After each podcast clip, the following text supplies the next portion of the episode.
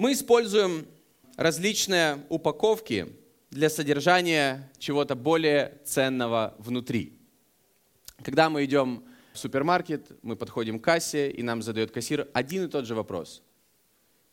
Не как у вас дела, не как у вас прошла неделя, как Господь двигается в твоей... Нет, пакет нужен, примерно так, да? Пакет нужен. Даже если ты с одной жвачкой, все равно тебе предложат пакетик. Большой самый, огромный пакет. Мы используем разные пакеты или различные упаковки для содержания чего-то более ценного. Давайте поговорим о еде. Например, кофе. Кто сегодня пил кофе? Ну, если вы были в нашем кафе и вы пили кофе, то, скорее всего, я надеюсь, что кофе вам предложили в специальном, э, специальной упаковке, в специальном контейнере или вот этой чашке, а не просто вам налили в руку. Потому что если было второе, мы закроем кафе.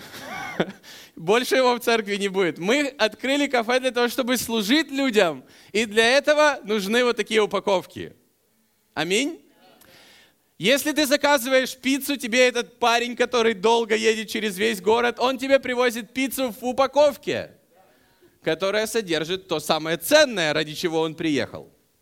Даже если ты покупаешь шоколадку, она также в упаковке – тот, кто разгружает, представьте шоколад без упаковки. Он жара, да, июль или август.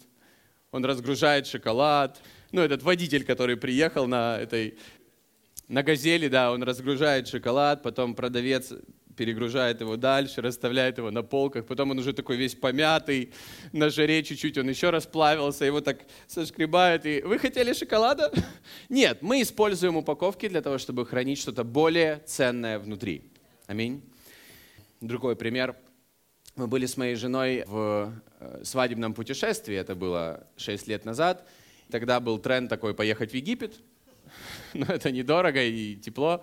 Я как архитектор, мне была очень интересна архитектура Египта, потому что это древняя архитектура. Кто был, наверное, вы... Кто посещал, может быть, вот большие пирамиды или вот какие-то места, э, которые были построены тысячи лет назад, и мы были в такой долине гробниц разных фараонов, и это было очень интересно ходить вовнутрь, и сколько людей сил, сколько людей денег, сколько людей всего тратили для того, чтобы построить гробницу для фараона. Другими словами, чтобы сделать хорошую упаковку для того, что внутри уже не имеет никакой ценности. Но зато мы смотрим на эти красивые упаковки сейчас. Эти пирамиды и сейчас стоят, но их строили тогда, и много денег туда клали, и так далее. И так далее. Они так верили. Но для меня это красивая упаковка для чего-то абсолютно бесценного уже внутри. Бог также в Библии говорится, использует наши тела как упаковку для чего-то более ценного внутри твоей души. Иисус пришел, чтобы спасти содержимое, а не обновить лишь упаковку. Подумай об этом. Иисус в Библии говорится, пришел, чтобы спасти души людей или душу человека, а не сделать нашу жизнь религиозной снаружи. И это то, о чем я хотел бы сегодня говорить в следующие 30 минут.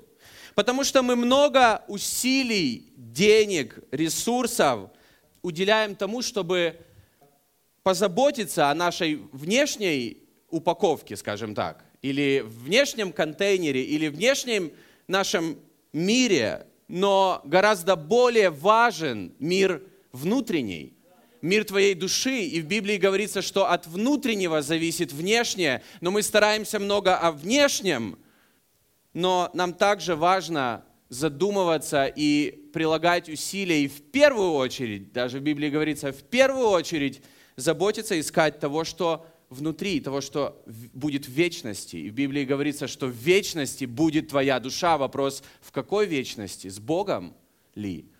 Здесь, на земле, в этой жизни мы можем позаботиться о своей душе. Моя проповедь называется «Человек смотрит на лицо, а Бог смотрит на сердце». Это то, что сказал Бог пророку Самуилу, и мы будем сейчас этот стих читать. Это история о том, когда Бог решил выбрать нового царя, обновить, так сказать, что-то в стране, и ну, надо обновить царя, вы знаете, как это работает.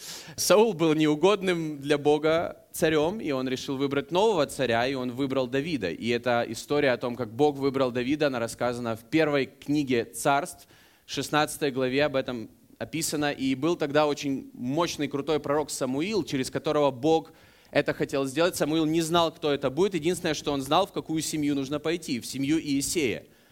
И у Иисея было семь сыновей. Вернее, в Библии говорится в одном месте восемь сыновей, в, другой, в другом месте семь сыновей. Ну, в общем, семь-восемь сыновей было. Много. Много было сыновей. Это история о том, как Бог выбрал нового царя. Вот Самуил пришел к Иисею. Бог выбрал, обратите внимание, нового. Вернее, Бог решил выбрать нового царя в момент очередной победы Саула в битве, которая была Божьей битвой. То есть Саул внешне был, в Библии говорится, что когда Бог его поставил быть царем, это было, знаете, поколение до, то есть Давид и Саул, это были такие, знаете, как отец и сын. То есть, когда Саул стал царем, он был выше всех, на голову в Библии говорится, ну, может быть, он жил в деревне, там, где все были низенькие, но говорится, он был выше всех, он был красавчик. Бог его сделал лидером, Бог дал ему сердце, в Библии говорится, как новое сердце, и Дух Божий был на нем, и он побеждал, потому что были битвы, и это были Божьи битвы, потому что народы, разные народы пытались захватить Израиль, и он воевал, и он побеждал. Обратите внимание, после очередной победы Саула Бог решил, больше ты не будешь царем. То есть вопрос не даже в каких-то делах, которые мы делаем, а в чем-то другом. Бог отвергнул этого царя из-за его взаимоотношений с Богом внутри. То есть его взаимоотношения с Богом страдали все больше и больше, хотя он снаружи приносил Богу жертвы, он побеждал на войнах, но Бог его отверг. Иногда люди говорят, я же все делаю правильно, почему Богу это не угодно? Потому что самое важное, на что Бог смотрит на сердце, и Он смотрит на то, что внутри. Обратите внимание, Бог выбрал, предпочел, в Библии говорится, Давида Саулу, то есть Бог отверг Саула, и Бог выбрал Давида в 1 царь 16 главе, тогда, когда Давид еще ничего не сделал, не победил Голиафа, ничего такого сверхъестественного не сделал, Бог выбрал Давида. Какой шанс был у Давида стать царем, даже учитывая то, что Самуил пришел в семью Иисея, пришел в семью Иисея, и Иисей начал выводить сыновей.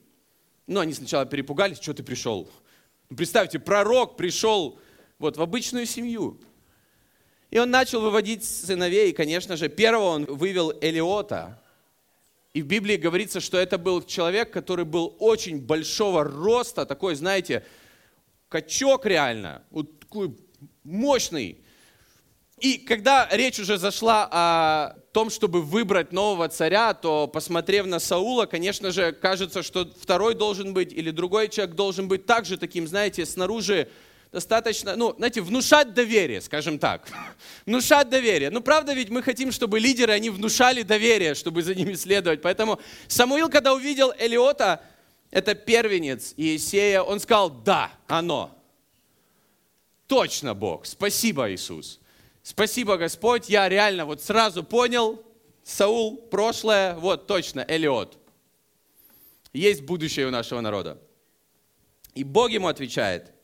Но Господь сказал Самуилу, не смотри на вид его и на высоту роста его, я отринул его.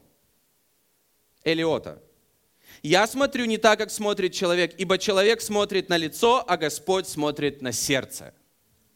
Человек смотрит на лицо, а Господь смотрит на сердце. Дальше Иисей, он выводит следующего Аминадава, потом следующего Саму, потом следующего Нафанаила, и каждый раз Бог говорит э, Самуилу, не тот, не тот, не тот, не тот. И он выводил так шестерых до Ацема, или семерых. Но последний был Давид, и мало того, он был тогда, то есть его папа не позвал, он продолжал пасти овец. То есть папа даже в нем, в принципе, не видел никакой перспективы. Родной папа.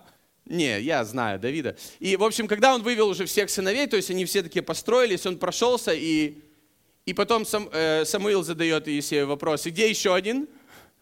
Такой, а есть еще? Классный вопрос. Есть еще сыновья? Ну, представьте вообще задать такой вопрос. Такой, знаешь, посмотрел, посмотрел, не-не-не-не-не. Есть еще дети? А он такой, ну, в принципе, есть, но он как бы вообще, я вот, поверь мне, выбирай лучше из этих. Зови Давида. Давид был седьмым, или Давид был самым младшим. Имя Давид обозначает возлюбленный. Бог возлюбил его, независимо от того, как люди о нем думали, независимо даже от того, как Божьи люди о нем думали, Самуил, потому что Самуил предпочел старшего. Люди бы предпочли старшего, но Бог видел что-то, какую-то ценность внутри Давида, и когда Давид пришел, Бог сказал, это тот, и Самуил помазал Давида. Аминь. То есть Бог выбрал Давида, когда он еще не победил Голиафа и не сделал ничего, и он отверг Саула в момент победы Саула над другим войском, и в момент, когда Саул решил сделать огромную, отдать огромное пожертвование Богу. Это было просто последней каплей. Потому что Бог сказал, проблема в наших отношениях с тобой, а не в том, что ты делаешь снаружи. Поэтому иногда может быть проблема в наших личных взаимоотношениях с Богом, а не в том, что мы делаем снаружи. Итак, какие шансы были у Давида? Потому что одна седьмая – это 15%, 14-15%. То есть 14-15%, что ты будешь царем, когда он пришел к нему домой. Но на самом деле это неправда. На самом деле у него не было шанса, потому что он стоял последним. Какие у тебя шансы достоять в очереди, когда ты стоишь последним? То есть шансы твои не делятся равномерно, шансы твои никакие, потому что первый брат, он красавчик. У него на лице написано «Выбери меня». Давид такой, знаете, грязный пришел там, ну, овечки, наверное, пахнут, такой за ним шлейф. Но Бог выбрал этого парня.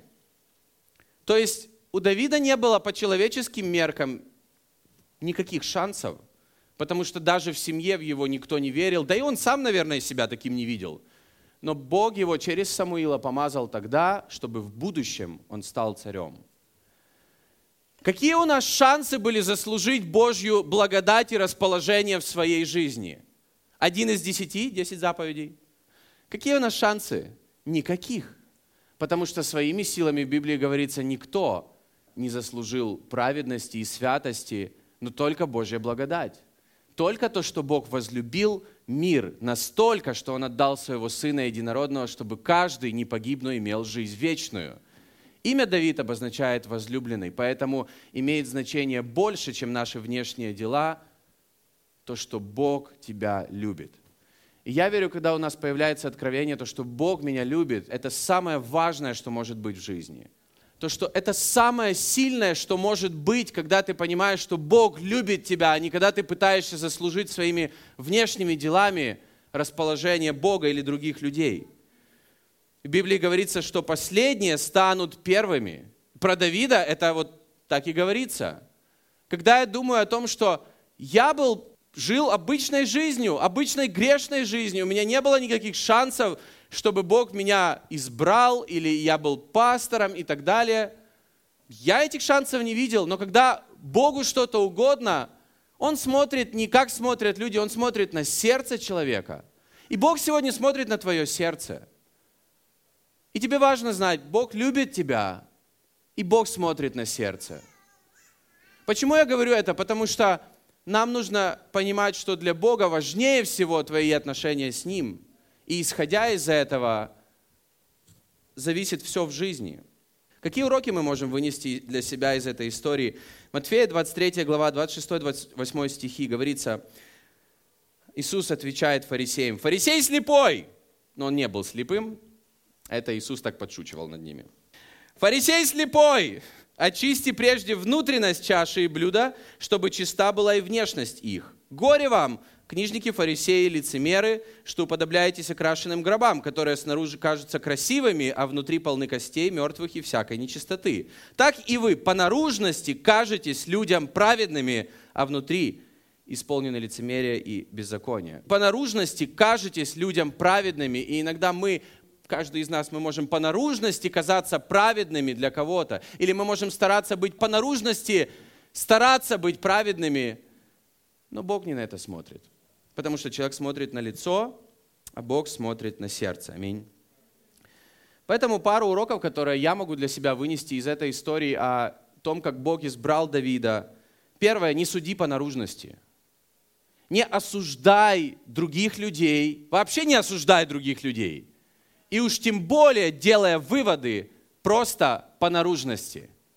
Потому что мы, да что там мир? Мы христиане. Мы христиане судим по наружности.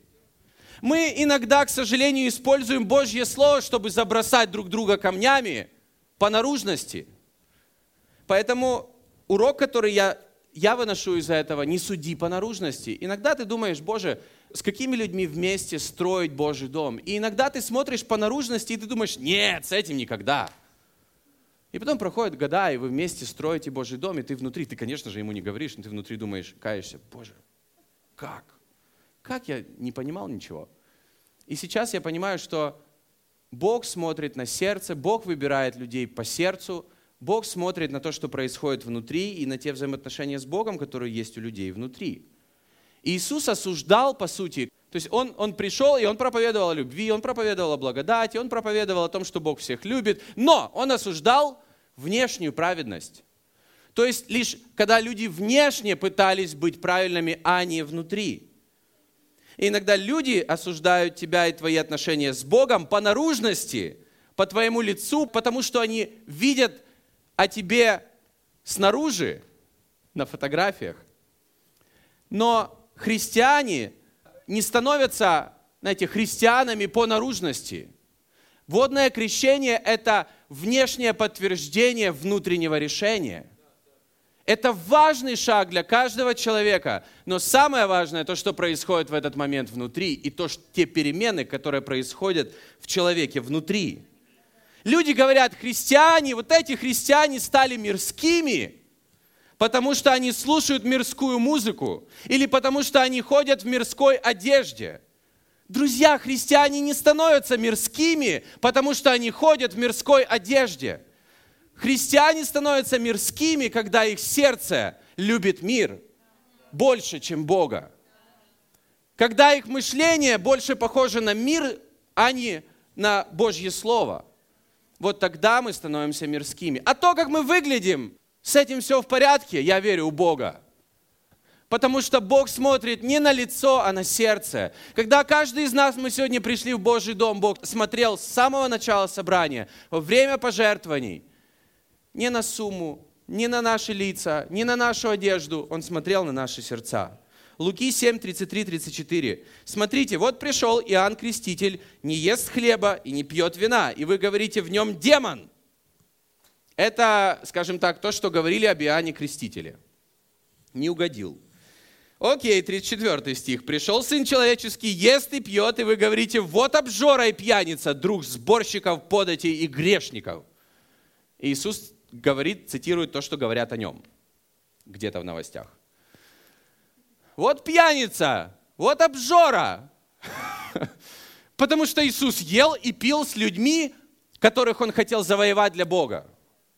Потому что говорится в Библии, что он друг грешников, но он их друг для того, чтобы привести их к Богу, потому что он сам Бог. Он их друг по причине. Он их любит по причине. Он не любит то, как они поступают, Он любит людей. И поэтому мы иногда, нам не нравится, как люди поступают, и мы не любим людей, мы не будем с ними общаться. Но нам нужно общаться со всеми, потому что Бог, который в нас, люди могут увидеть Его, и это может изменить их жизнь. Люди оценивали, друзья, Иисуса по наружности, и Он казался им обычным мирским человеком. Это то, что говорится в Библии. И Иисус казался людям обычным мирским человеком. И когда он висел на кресте, многие смотрели на него и смотрели на него как на обычного мирского э, грешника или какого-то, знаете, преступника. Хотя он был Божьим сыном. Потому что наша сила в Боге, она внутри, а не снаружи. Сила христианства во внутреннем содержании, а не во внешних атрибутах. Не во внешнем то, как мы уже привыкли поступать, но во внутреннем какие у нас отношения, как, насколько живые отношения с Богом у нас внутри. Меняйся внутри. Второй совет, вторая мысль или второй, второй урок. Меняйся внутри. Работай над тем, что внутри. Притчи 4.23. «Больше всего хранимого храни сердце твое, потому что из него источники жизни». Христианство – это по поводу преображения сердца, а не улучшения нашего поведения. Поэтому, когда мы приходим в церковь, или когда люди приходят в церковь, или когда люди приходят к Богу, мы не пытаемся поменять их внешнее поведение, чтобы они были такими культурными христианами, вели себя культурно на наших собраниях. Если Бог меняет сердце, все изменяется. И христианство это, по поводу, это все по поводу того, как Бог меняет сердце. Почему Бог меняет сердце? Потому что в сердце рождается грех. В Библии говорится, в сердце рождается грех, и потом какие-то действия подтверждают его снаружи. Поэтому водное крещение – это когда в сердце родилась праведность, и водное крещение подтверждает то, что произошло в сердце человека. Поэтому праведность рождается также в сердце, поэтому Бог меняет сердце, Бог очищает и освещает сердце человека для того, чтобы осветить и очистить его жизнь.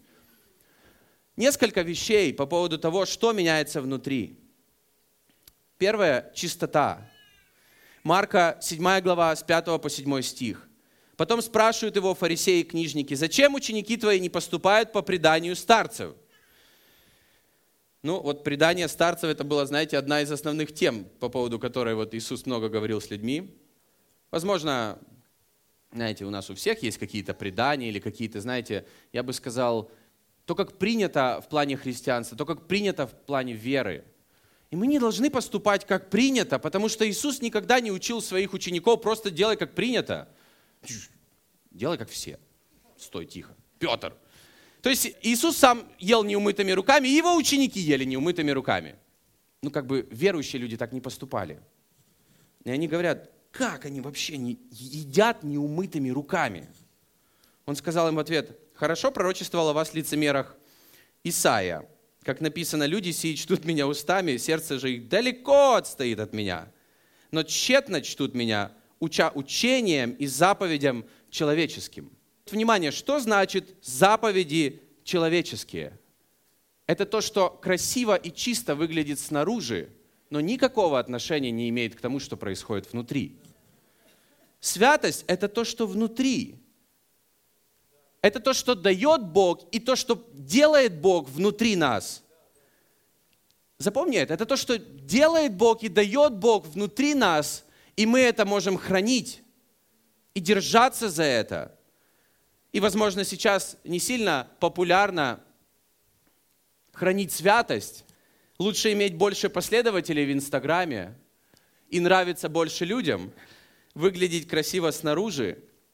Но давайте мы, как люди, которые верят в Бога, будем хранить то, что важно для Бога, и то, что Бог делает у нас внутри. Потому что когда я пришел в церковь, и это было 12 лет назад, я увидел много молодых людей, обычных молодых людей. Да, они были с татуировками, они были с большими такими тоннелями в ушах, они были с какими-то странными прическами, с которыми я бы никогда не ходил. Они как бы внешне казались абсолютно мирскими, но меня цепляло то, что они, у них была вот эта страсть, и какой-то тренд был среди них хранить святость. Хранить святость по поводу взаимоотношений, хранить святость когда мы говорим о браке или о, о личных взаимоотношениях. Вот это, друзья, больше всего привлекает мир. Поэтому мир не будет привлекать то, как мы выглядим, мир будет привлекать наша святость, потому что это как благоухание, которое, знаете, распространяется, и людей это привлекает. И это то, что я верю, привлекало в Иисусе. И это то, что Бог дает нам. Святость внутри привлекает людей. Да и сейчас, и тогда, и во все века внешнее было в тренде – Сколько сердечек дают за твою наружность, за твои фотографии или за твои видео? Сколько последователей у тебя в Инстаграме? Я не говорю, что это плохо, но я просто хочу сказать следующее сегодня. Бог смотрит на сердце, и Он благословляет то, что происходит снаружи, видя то, что у тебя внутри. Он смотрит на то, что внутри, и благословляет это. И у тебя есть очень крутой последователь в сердце грамме. Бог, который смотрит на твое сердце каждый день, смотрит на твое сердце постоянно. Я хочу ободрить тех, у кого, кто недавно зарегистрировался в соцсетях и у кого вечно полтора лайка, два на день рождения. Бог смотрит на сердце, и ваша жизнь зависит от сердца и от того, как Бог благословляет сердце и то, что по сердцу. Поэтому не важно, сколько реакций у людей на то, что происходит внешне с нами, важно, что Бог думает о нашем сердце и о чистоте нашего сердца. Вторая вещь – это сила, это то, что изменяется у нас внутри, это то, что приходит от Бога, это то, что, это то над чем работает Бог. В Марка 6 главе 46 стихе говорится об Иисусе, и отпустив их, пошел на гору помолиться. Об Иисусе часто вот мы читаем такое, что Он уходил сам помолиться. Потому что что-то важное происходило в том, когда Его никто не видел.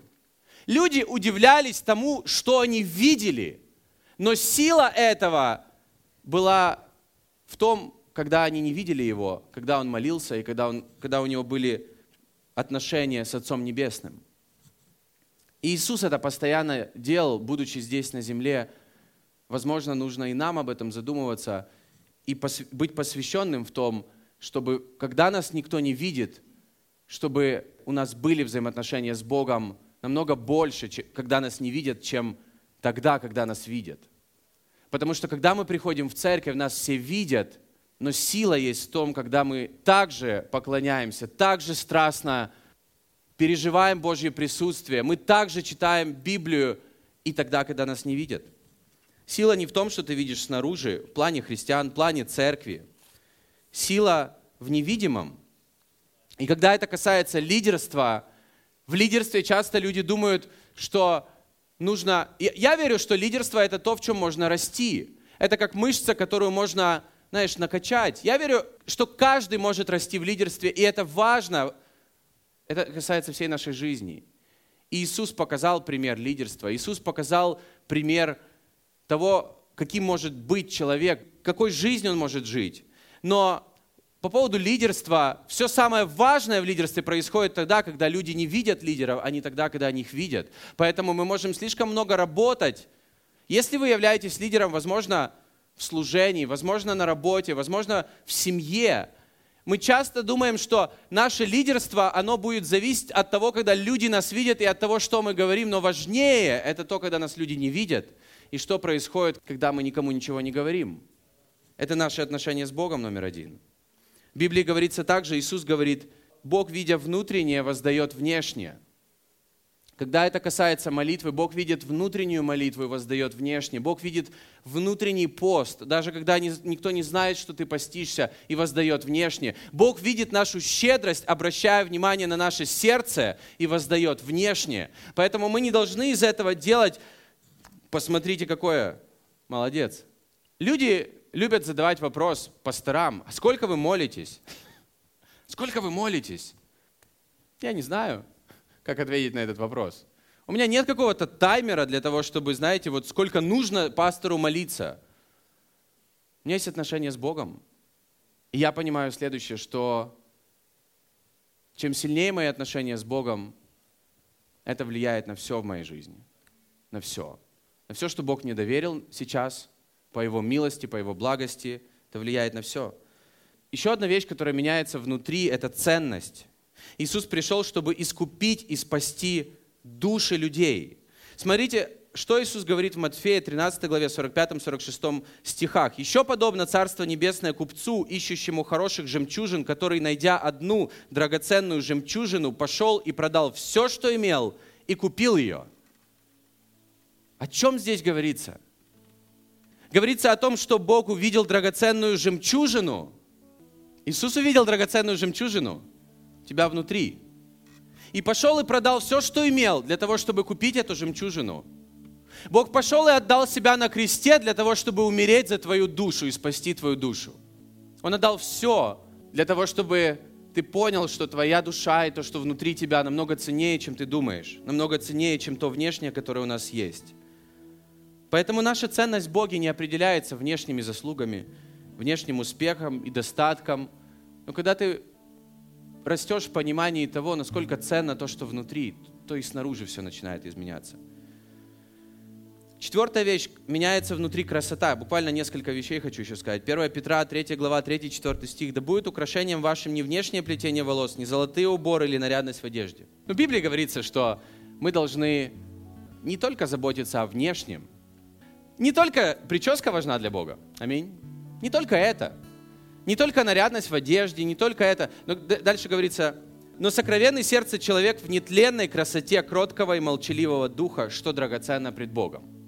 В современном переводе этот же стих 4 говорится следующее. «Ведь Бог ценит внутреннюю красоту человека, неувядаемую красоту кроткого и тихого духа».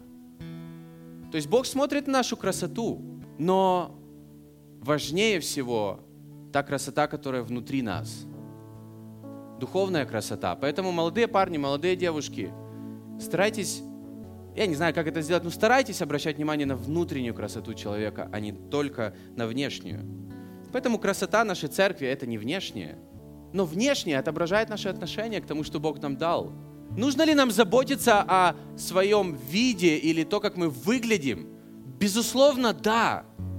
Потому что это отношение к тому, что Бог нам доверил – и если говорить о собраниях церкви, я хочу, я ревную, чтобы они были еще красивее, потому что это то, это то творчество, которое мы можем показать Богу. Вот Бог, наше сердце.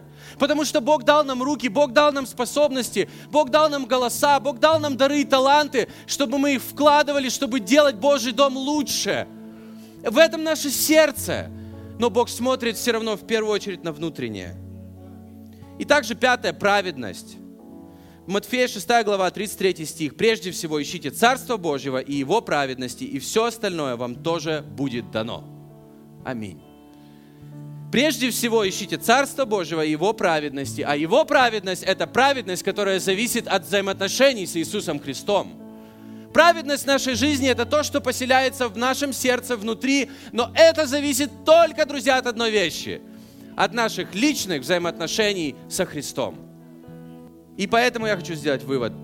Христианство – это не по поводу содержимого, вернее, это по поводу содержимого внутри нас, а не относительно внешней упаковки.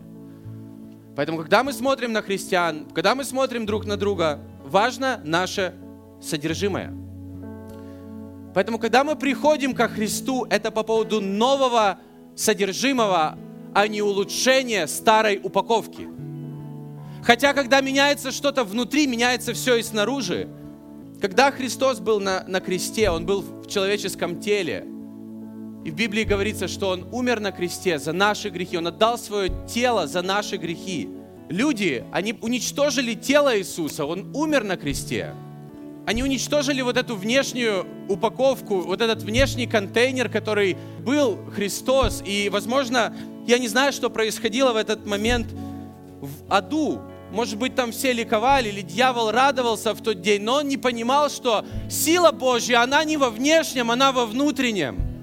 И Христос все равно победил смерть, Он победил грех, Он победил все ради нас. Даже несмотря на то, что люди так много сил тратили для того, чтобы разрушить внешнюю упаковку.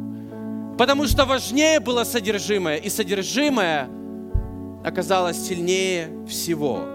Поэтому, друзья, Дух Божий живет в нас, который ведет нас, который обновляет нас, который делает нас сильнее. Поэтому мы живем в мире, но мы можем жить в святости, мы можем жить в праведности, мы можем жить новой жизнью. И, возможно, ты много стараешься, или ты, замеч... или ты слушая вот последние 35 минут, ты замечаешь, я много в жизни трачу по поводу того, чтобы привести в порядок эту внешнюю упаковку чтобы собрать это все по кусочкам, чтобы оно выглядело как-то, ну, ну, чтобы люди не думали как-то странно обо мне, чтобы это все было лучше как-то. Возможно, нужно что-то обновить в сердце и в мышлении. Потому что от этого в Библии говорится, зависит все. И я хочу тебя ободрить, когда Бог начинает что-то внутри нас, Он завершает это потом снаружи. Поэтому то, что снаружи, это результат того, что происходит внутри. Поэтому, когда что-то не в порядке снаружи, нужно что-то обратить внимание на то, что происходит внутри. Давайте будем мудрыми, чтобы заботиться о внутреннем, а заботиться о невидимом, потому что это повлияет на внешнее, на всю нашу жизнь снаружи. Аминь.